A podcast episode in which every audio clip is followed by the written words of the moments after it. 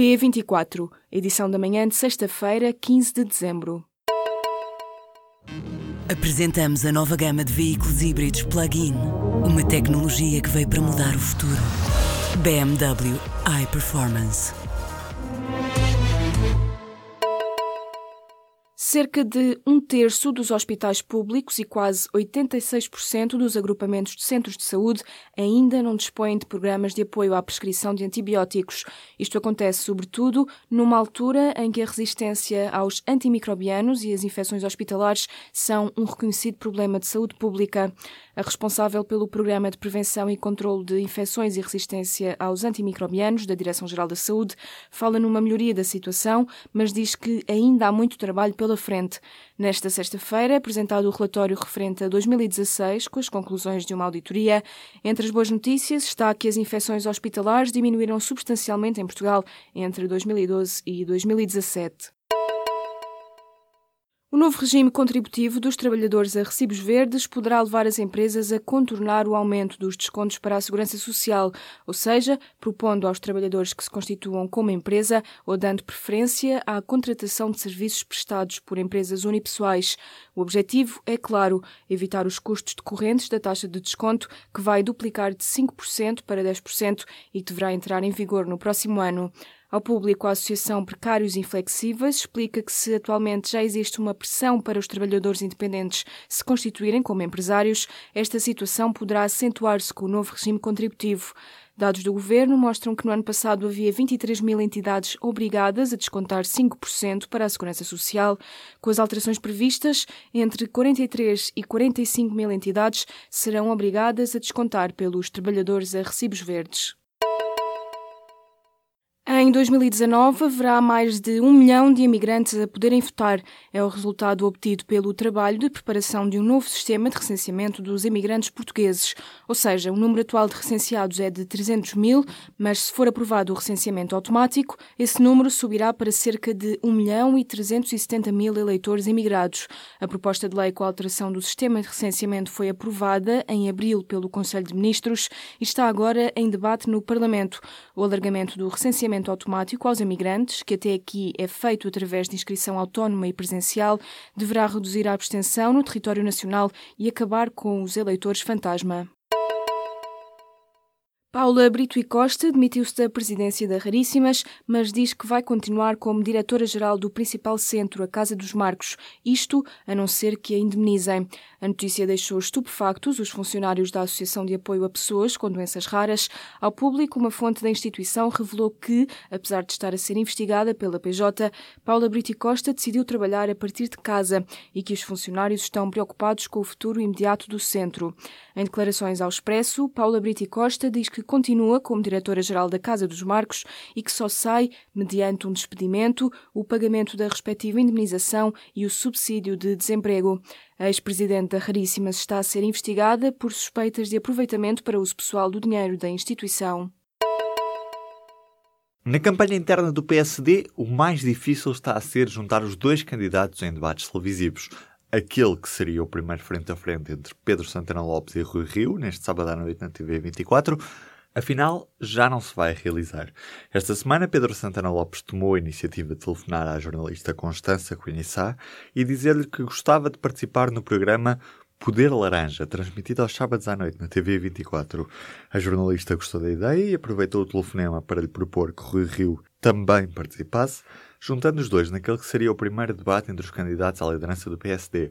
Santana não se opôs e Constança telefonou a Rio, que aceitou o convite. Mas Santana Lopes não gostou que Rui Rio tivesse contabilizado a participação no programa Poder Laranja como um frente a frente, daí que tenha informado que não iria estar presente na TV 24 porque defende que os debates deviam se realizar nas três televisões generalistas.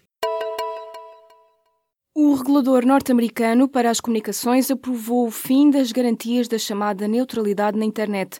A medida permitirá, assim, que os operadores possam bloquear ou privilegiar serviço online de acordo com os interesses deles.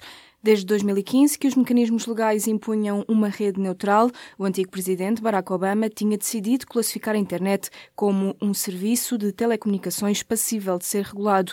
Agora, com o fim da neutralidade online, os operadores poderão dar prioridade a alguns serviços e bloquear outros consoante as estratégias comerciais das empresas. O único requisito é que os operadores divulguem as suas práticas. A decisão da Comissão Federal de Comunicações já tem sido alvo de forte contestação por parte de grupos de defesas dos consumidores. A neutralidade tem sido a regra tanto nos Estados Unidos como na Europa, onde está protegida por legislação.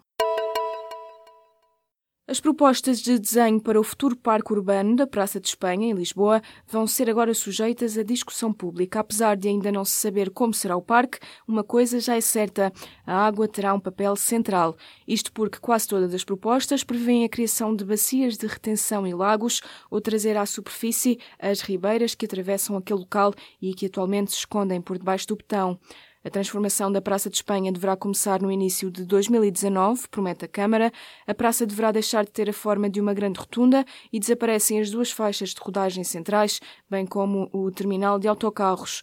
As nove propostas estão agora expostas ao público até ao fim de janeiro na Galeria de Exposições Temporárias da Gulbenkian. O Futebol Clube do Porto garantiu a presença nos quartos de final da Taça de Portugal.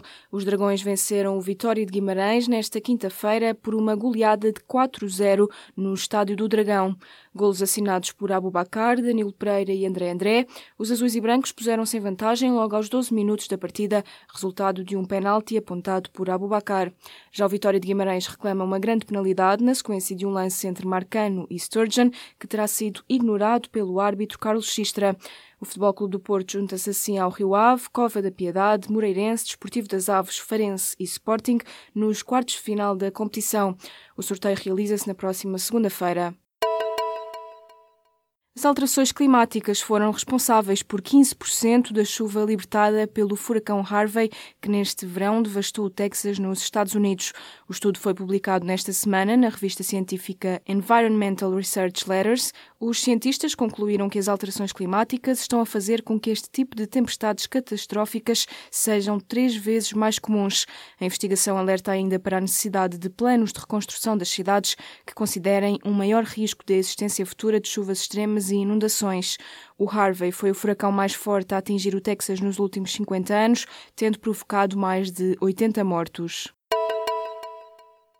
Abriu em Gaia em 1997 e mudou-se para o Porto em 2010. O Heart Club surgiu para ser a casa da nova cena musical que emergia na cidade invicta na viragem do século. Neste fim de semana comemora 20 anos de existência com concertos que arrancam nesta sexta-feira com o Manel Cruz e o Bom, o Mau e o Azevedo. O Heart Club nasceu da falta de uma sala no Porto com capacidade intermédia dedicada exclusivamente à música, com dimensão suficiente para receber uma plateia até mil pessoas pessoas. Hoje, o Heart Club é um espaço de referência no Porto, por onde já passaram mais de 11 mil artistas nacionais e internacionais. É visto como a casa de culto para públicos de vários géneros musicais, desde o heavy metal ao hip hop.